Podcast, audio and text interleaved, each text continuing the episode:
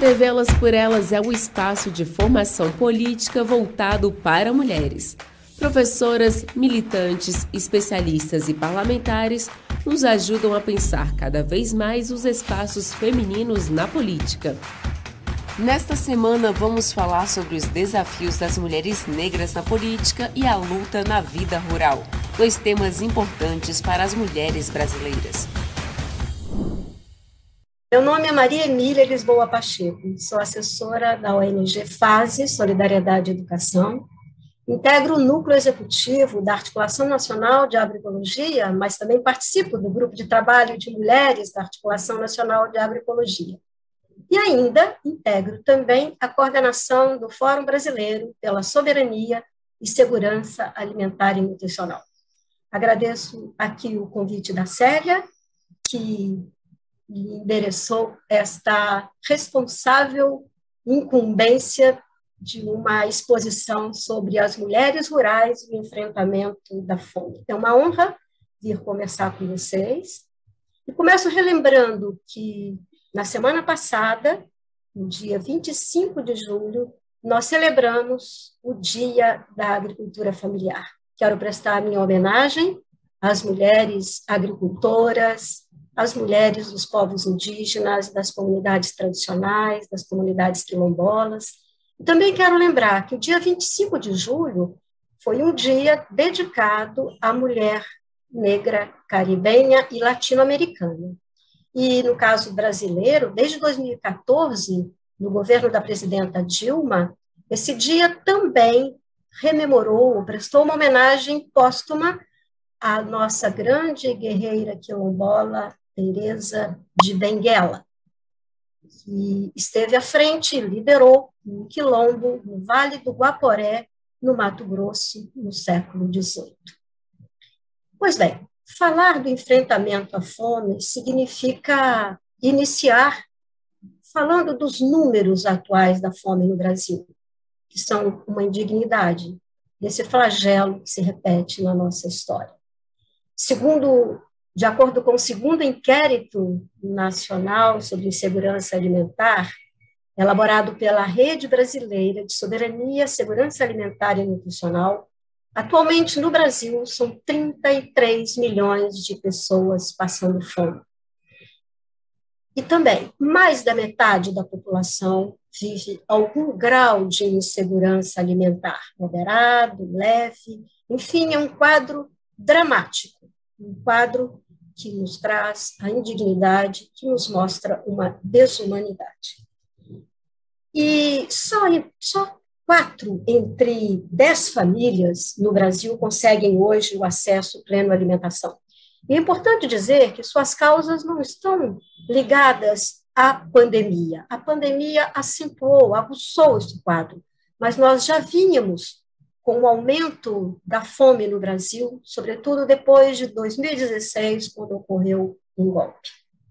E é preciso considerar também que as desigualdades estruturais no país mostram que há uma predominância da fome quando os lares são chefiados por mulheres ou são chefiados por pessoas pretas.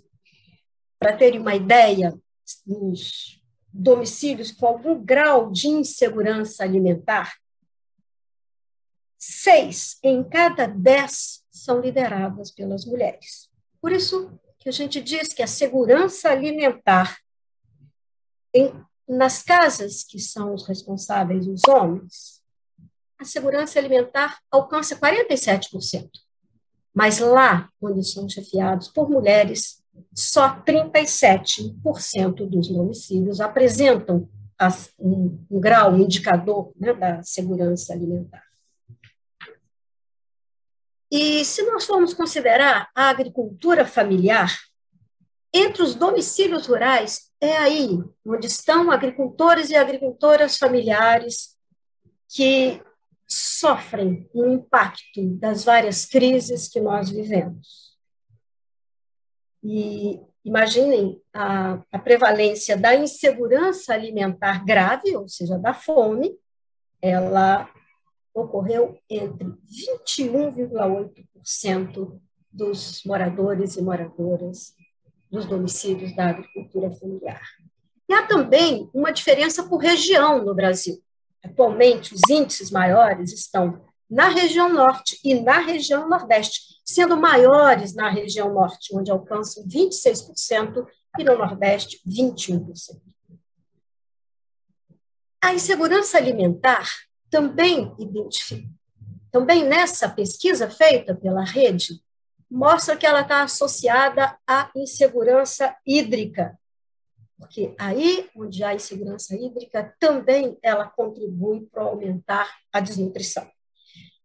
Esse fenômeno da fome, desse flagelo, ele precisa ser analisado na dupla dimensão, porque a nossa perspectiva é de garantia do direito humano à alimentação adequada e saudável e da efetivação do princípio da soberania alimentar.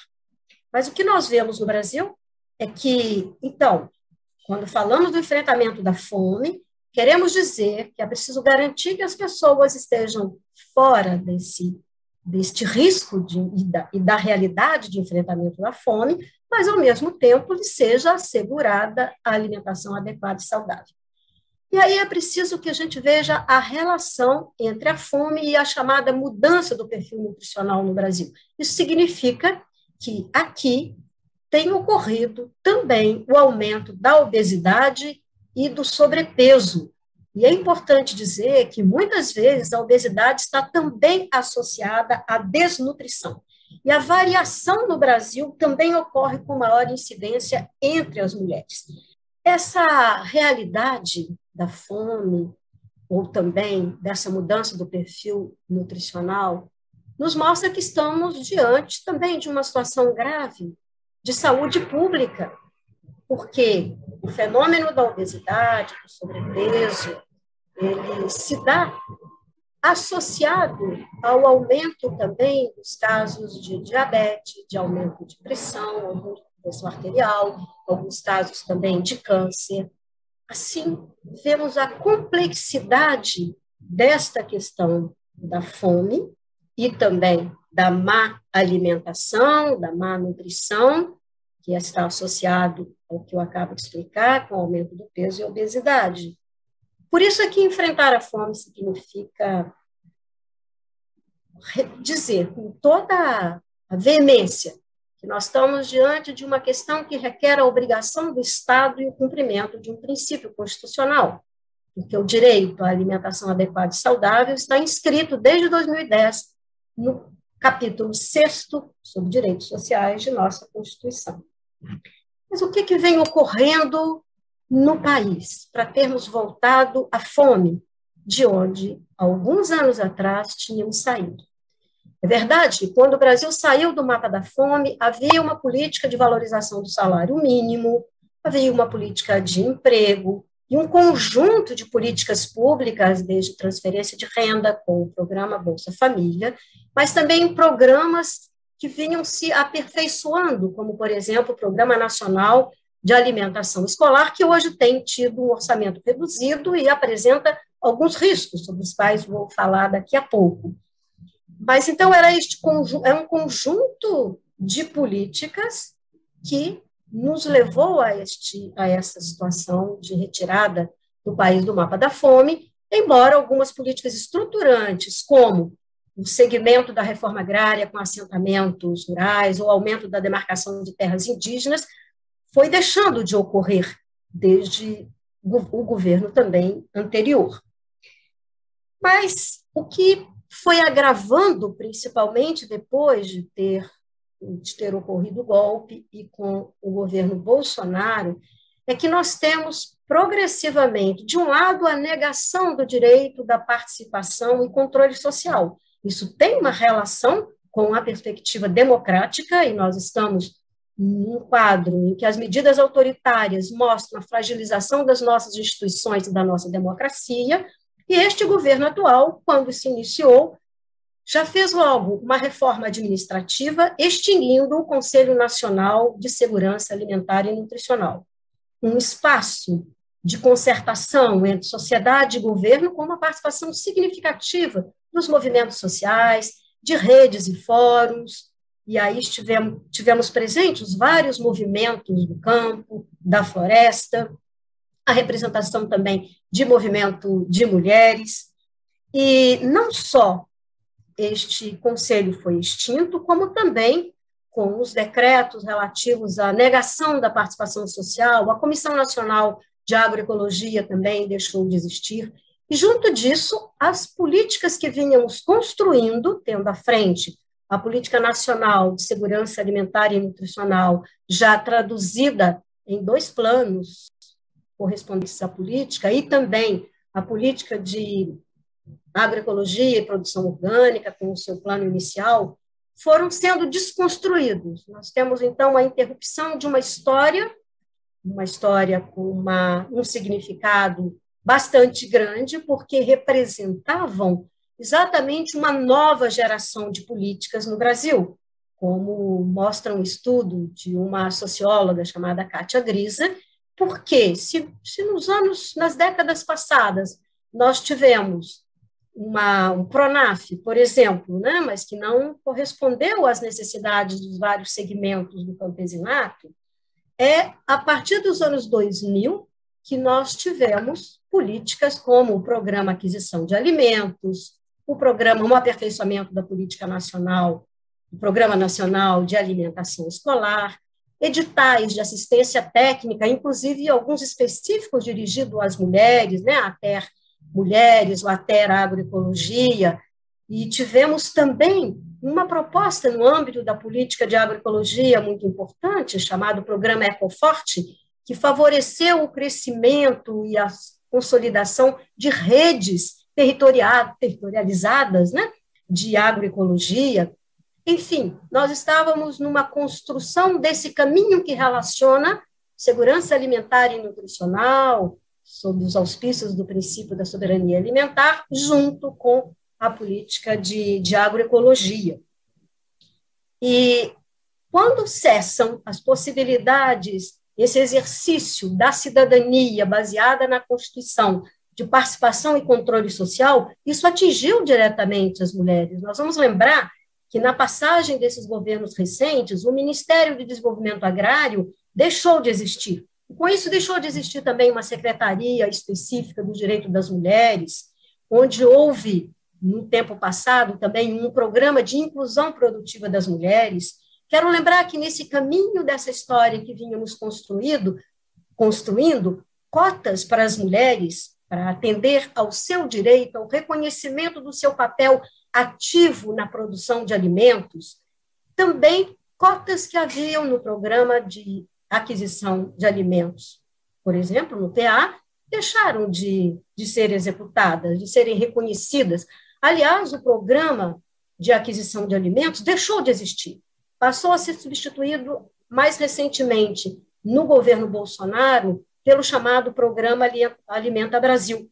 Mas esse programa, não só, ele desconstruiu as várias modalidades que existiam no programa Aquisição de Alimentos e vejam que estou dando um destaque a este programa, porque ele chegou com suas várias modalidades nessas diferentes camadas, segmentos do campesinato. As mulheres participaram significativamente, por exemplo, na modalidade de compra com doação simultânea, porque permitiu que elas juntassem os alimentos que estavam no entorno da casa, nos quintais, e fosse comprado pela Companhia Nacional de abastecimento, né, a Conab, que atualmente também está em risco, em risco de processo de privatização, que tem deixado de fazer a execução desse importante programa, não é? como eu disse, acaba de ser extinto, mas as mulheres tiveram aí um papel significativo com essa modalidade. Mas também a modalidade chamada de compra com pagamento de formação de estoque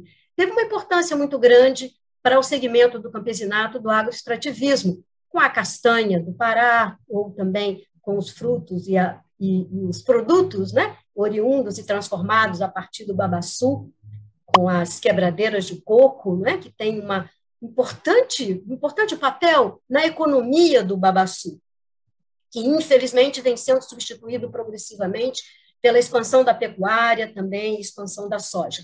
Mas por isso estou realçando a importância desse programa, aquisição de alimentos, e o programa também de alimentação escolar.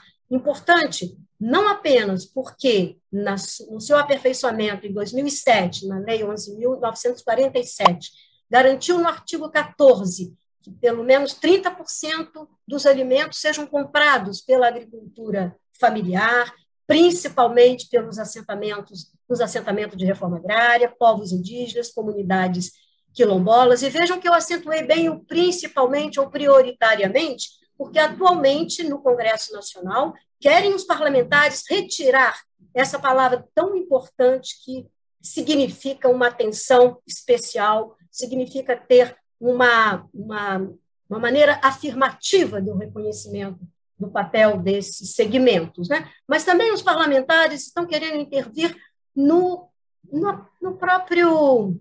É, naquela que é uma substância também dessa lei, que é a garantia que os alimentos locais façam parte do cardápio.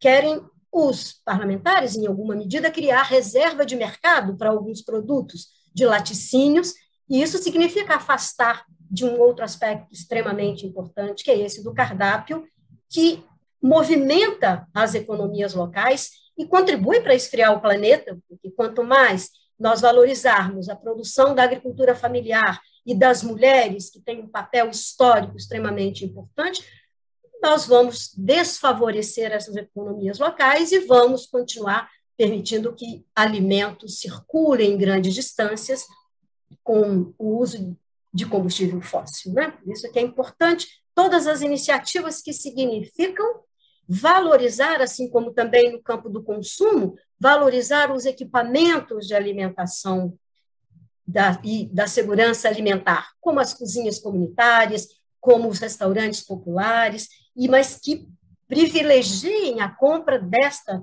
agricultura familiar e nas proximidades onde estão esses equipamentos. Olá, eu sou a professora Graciele, sou vereadora no município de Sinop e hoje nós vamos falar um pouquinho, é, uma discussão inicial sobre o modo pretista de governar, ou seja, sobre como que os nossos mandatos, né, é, no meu caso, o mandato na Câmara de Vereadores pode favorecer a nossa população negra. Bom, eu sou mãe solo, periférica, é, moro em um estado bastante conservador, é, no meu município, especificamente, é um município de colonização sulista e nós temos bastante dificuldade ainda de dar visibilidade às pautas da população negra. E aí o mandato vem para ajudar é, a dar espaço para essa população, conforme aquilo que é a defesa do nosso partido, Partido dos Trabalhadores e das Trabalhadoras. É, eu me, me candidatei pela primeira vez em 2020 a vereadora, e foi uma construção coletiva que trouxe é, todas as, as pautas que eu já defendi enquanto militante, eu e o grupo que construiu essa candidatura, que posteriormente se tornou um mandato. É, sempre vivi na, nas periferias do município de Sinop, então eu conheci as mazelas é, do que é ser uma mulher trabalhadora é, nesse município, em especial uma mulher não branca, ou seja, uma mulher parda, que compõem o nosso grupo da população negra. Então, é, o meu fenótipo destoa daquilo que é a colonização sulista do município do qual eu faço parte. E conhecer essas mazelas me fez perceber do quanto nós precisamos avançar né, em políticas públicas, em organização da população negra no município de Sinop e no estado de Mato Grosso. Já temos algumas iniciativas, mas isso precisa avançar. Quando a gente ingressa na Câmara, e eu estou como única mulher e única de esquerda nessa legislatura, a gente percebe a necessidade de, de fazer valer a característica dos mandatos petistas, que é um, mandato é, mais voltado, vinculado cotidianamente à sua base, que é a nossa militância petista, né? Sejam as mulheres, a comunidade LGBTQIA+, a população negra, os trabalhadores e trabalhadoras, e percebemos que o mandato, ele é importante, ele precisa levar essas ferramentas institucionais é, até a população, que muitas vezes está alheia a esse processo, alheia, por exemplo, à Câmara de Vereadores, porque é, é construído para nós uma ideia de que esse espaço não é nosso, que os espaços de poder não são nossos, e isso não é verdade. É, nós os mandatos petistas precisam ter uma característica de estar mais próximo da população. E de mostrar para essa população que esse espaço é um espaço dela que ela precisa ocupar, aquela que é chamada a casa do povo. É importante na eleição de um mandato como né, os mandatos petistas é trazer as pautas, e aí eu vou falar em especial as pautas da população negra, e falando especificamente do município de colonização sulista, né, que tem, precisa avançar muito em relação à militância da população negra, é, levar é, para esse espaço as nossas pautas. Então, como que a gente faz isso? Né? Hoje o vereador e a vereadora ele tem é, algumas ferramentas que são as indicações, que são os requerimentos, que são os projetos de lei, que é a defesa é, é contrária a projetos que são excludentes para a maior parte da população, que é a população negra, né, Mato Grosso e município de Sinop tem mais de 50% é, da sua população como população negra e que precisa estar no orçamento público, precisa estar nas ações do legislativo, nas ações do executivo. Então, percebam que esse espaço é um espaço que nós precisamos é, levar as nossas pautas de fato e defender essas pautas e fazer com que elas tenham visibilidade. É, né, ao contrário, por exemplo, lá no meu caso, ao contrário das outras 14 candidaturas, dos outros 14 mandatos. Quando a gente tem a possibilidade de fazer indicação, é, é um dos exemplos dos instrumentos de trabalho do vereador, como que o, o nosso mandato observa? Bom, onde que, que mais nós temos majoritariamente a população negra é, com necessidades, necessidade de uma praça pública, de um espaço de lazer, de um investimento maior no posto de saúde, uh, de melhorar a qualidade da educação, para alcançar a nossa população, os nossos meninos e meninas negras que estão na periferia e que às vezes não têm a estrutura necessária para esse para a sua formação. Então as nossas indicações estão voltadas para aquilo. Políticas públicas que não estejam alcançando a população negra, seja na saúde, na educação, é, ações do executivo que não estejam alcançando. Então, nós fazemos requerimento para perguntar como tem sido o atendimento dessa população, para que a gente possa daí pensar em políticas públicas que possa melhorar o atendimento à população negra. É, os projetos de lei, é, nós, por exemplo, Sinop, nós não temos o Estatuto da Igualdade Racial. Eu acho que é a realidade de muito, muitos municípios é, das nossas companheiras, companheiros que possam estar assistindo essa aula. Nós precisamos, são coisas que nós precisamos criar. Então, qual que é a ferramenta e o nosso e o mandato petista? Ele tem um diferencial que é, eu não crio uma coisa da minha cabeça, né? Eu, eu construo isso com uma base.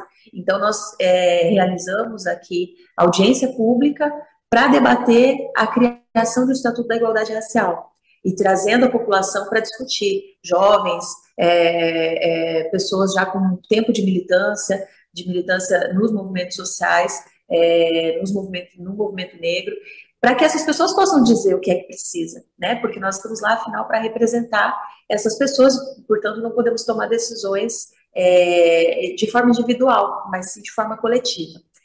Quando nós fazemos isso, nós trazemos, e foi isso para nós, foi histórico aqui, é o que nós esperamos que as, as companheiras consigam construir a partir do momento em que consigam ocupar, e aí a importância de, das mulheres, das mulheres negras em especial, ocuparem espaço de poder, porque tem essa sensibilidade de trazer para o debate. Mas quando nós promovemos uma ação dessa forma, é, nós trazemos, é, é, é no caso de Sinop, nós empretecemos a Câmara, porque como eu falei, é um município de colonização sulista, embora a maior parte da população seja negra, segundo dados do IBGE, mas essas pessoas não estão acostumadas a ocupar aquele espaço, porque não foi oportunizada a elas a ocupação desse espaço. Então, quando nós fazemos uma audiência pública para debater a, a criação do Estatuto da Igualdade Racial e que nós ampliamos a convocação da população para fazer esse debate, da população negra, nós temos uma outra cara na casa que é dita Casa do Povo. E aí sim, ela está pintada de povo, ela está com uma característica da população é, que é maior parte do município, que inclusive é a população que mais carece de políticas públicas. Então, isso é muito gratificante, é necessário que nós tenhamos essa postura.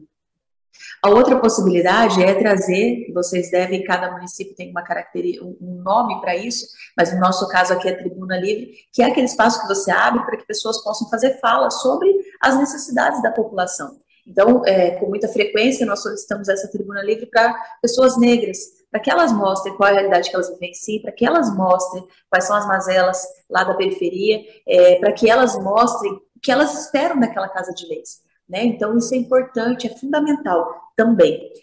essas audiências públicas, elas podem ter debates de diversas naturezas e que majoritariamente favoreçam a população negra. Quando eu vou debater, debater as necessidades da saúde pública, por exemplo, lá da periferia, majoritariamente eu estou falando daquilo que acomete, das dificuldades, das necessidades que acometem a população negra, porque nós sabemos hoje que não por acaso, por um processo histórico, a maior parte da população que está lá na periferia é a população negra. Então, é fundamental que a gente traga esses debates em audiência pública de várias temáticas para trazer a população para debater, né? Porque estaremos favorecendo majoritariamente a população negra e é importante sempre dizer isso. É importante sempre dizer que é essa população que está lá com essas necessidades e que essa população também tem a capacidade de dizer, de falar sobre políticas públicas, de dizer aquilo que é a necessidade, de dizer aquilo que ela espera e que ela deve exigir do poder legislativo e também do poder executivo. Então, nós já fizemos audiência para debater, por exemplo, a PEC 32, para debater saúde pública, para debater Estatuto da Igualdade Racial, para debater é, políticas públicas e valorização da vida da população LGBTQIA+, e, to, e em todos esses espaços nós estamos trazendo para o debate, dizendo, olha, a população negra está presente aqui, seja como quem demanda a necessidade, quem precisa, seja também como quem quer opinar e quem tem o direito de opinar sobre é, a política pública que precisa alcançá-la. Né? Outro ponto importante quando nós temos um mandato petista é ajudar na organização do movimento negro, das associações que, que é, trabalham com a população negra lá nas periferias, em outros espaços, é, favorecer a organização de políticas de, de, de instituições que possam gerar renda ou de grupos, de iniciativas que possam gerar renda para a população negra. Tudo isso nós podemos fazer, é, o auxílio para essa organização pode ser feito, deve ser feito por um mandato petista. Então, nós temos no nosso mandato é, uma política de destinar, nós temos a possibilidade também de destinação de verba, de destinar majoritariamente para ações que vão favorecer a população negra seja, por exemplo, para favorecer um cursinho pré-vestibular para a juventude negra, seja para favorecer uma iniciativa de geração de renda para mulheres negras, mães de família, né? É, é, enfim, são várias iniciativas, iniciativas que nós podemos e devemos fazer para que essa população esteja assistida também. Porque frequentemente nós vemos destinação de renda para uma ONG que tem uma pessoa já é, é com ações voltadas é, para iniciativas que de repente não favorecem essa população. E que tudo bem que as pessoas façam essa destinação, mas os nossos mandatos precisam olhar e falar: peraí, eu tenho um recorte fundamental que precisa ser olhado, que é como está sendo atendida a população negra nas várias iniciativas, como que está a organização dos grupos que têm iniciativas voltadas para a população negra. E é nesse foco que nós devemos também trabalhar para favorecer a população, para criar mecanismos de superação de dificuldades, né, seja em qualquer que, que, que em qualquer área, né, que nós possamos pensar e que envolva a população negra, a população periférica, a população mais pobre. É importante também, porque quando nós temos uma mulher negra na política, Muitas vezes as pessoas querem associar para que ela debata apenas a questão da mulher, para que ela fale apenas lá da creche, que são todas pautas importantes, mas percebam, nós não podemos nos limitar a esse debate. O que, que eu quero dizer com isso? Essas pautas são importantes, nós fazemos a defesa, mas nós queremos debater orçamento público. Nós queremos, nós queremos saber, quando chega as peças orçamentárias para nós, se a população negra está contemplada nesse orçamento. Porque, majoritariamente, se eu digo que majoritariamente a população, a maior parte dela é população negra, é também a maior parte da população que paga impostos e é a população que precisa estar contemplada no orçamento público. E nós temos essa capacidade. Nós temos essa capacidade. As mulheres, elas são, eu, eu sempre digo isso, as mulheres, elas levam o filho majoritariamente são elas que levam o filho para o posto de saúde, portanto, elas conhecem as mazelas da saúde pública, elas levam o seu filho para a escola, elas sabem a necessidade da escola. Se você perguntar para uma mãe hoje que leva o seu filho todos os dias para a escola, o que, que precisa mudar na escola do filho dela, ela tem convicção do que é, ela vai saber te dizer. São elas que conhecem as mazelas, por exemplo, a ausência de praça pública, de espaço de lazer para os seus filhos, e elas também trabalham com um orçamento dificílimo de trabalhar, que é ser chefe de família, com pouco recurso e dar conta de atender os seus, né, os seus filhos, a sua família, e é, em relação à saúde, educação, a todas as necessidades. Quem melhor do que uma pessoa dessas para debater orçamento público?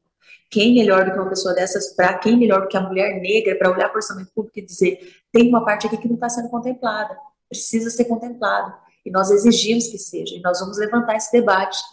Nem sempre nesse, nesse debate, primeiro que causa estranheza, né? as pessoas não esperam que uma mulher vá discutir orçamento público de uma forma geral, elas não esperam isso. Aliás, se nós seguíssemos né, aquilo que está culturalmente colocado, a mulher não sairia nem do âmbito ali do lar, que é louvável também, mas a mulher tem o direito de pleitear uma carreira, de pleitear um espaço é, político, uma atuação política, porque ela tem competência e qualificação suficiente para isso. E aí isso é independente da formação acadêmica.